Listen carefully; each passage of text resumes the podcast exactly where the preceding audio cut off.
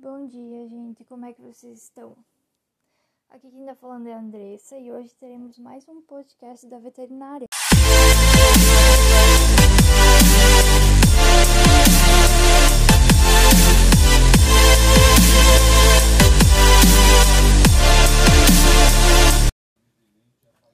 Então hoje vamos falar sobre a pneumonia exótica suína. A pneumonia exótica suína é uma doença altamente contagiosa de distribuição cosmopolita, ou seja, ela está em todos os cantos do mundo, caracterizada por, a, por alta morbidade, baixa mortalidade, tosse crônica e retardo do crescimento.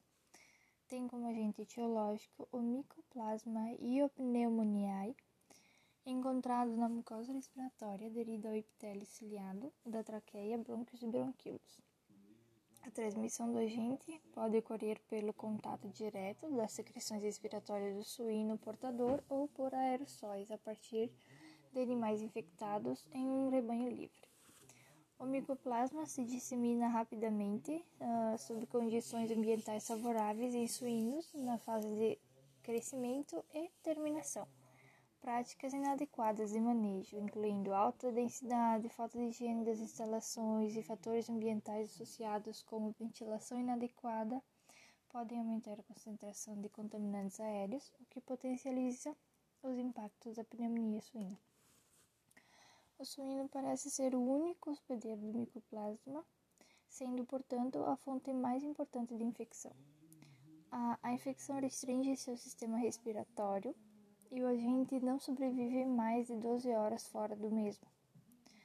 A transmissão ocorre por contato direto com as secreções do aparelho respiratório através de aerossóis eliminados durante os, os acessos de tosse.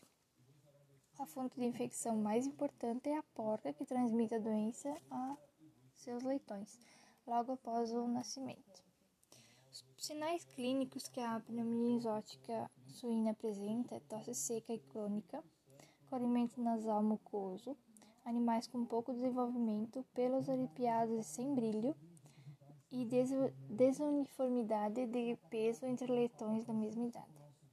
As ações de biosseguridade devem ser implantadas para minimizar a entrada do micoplasma em granjas de produção. A transmissão por aerossóis pode alcançar distâncias em torno de 9 km e o isolamento das granjas, controle e desinfecção dos, de veículos, desinfecção, adoção de, de sistemas all-in, all-out são ferramentas auxiliares. A adoção de quarentena e aclimatação de reprodutores também são uma forma de eficiente controle e manutenção de menores taxas de infecção de. Além das ações de biosseguridade, outras ferramentas muito importantes para a prevenção da pneumonia exótica é a vacinação do rebanho. Uh, a principal benefício da vacinação é manter a sanidade animal, prevenindo que os suínos sejam afetados pela doença. Além disso, Há também o ganho econômico, pois lotes afetados pela pneumonia exótica tendem a apresentar perdas de peso, aumento na desuniformidade, aumento de gastos com medicamentos e predisposição a outras enfermidades. E o diagnóstico pode ser feito por meio de PCR ou exames sorológicos.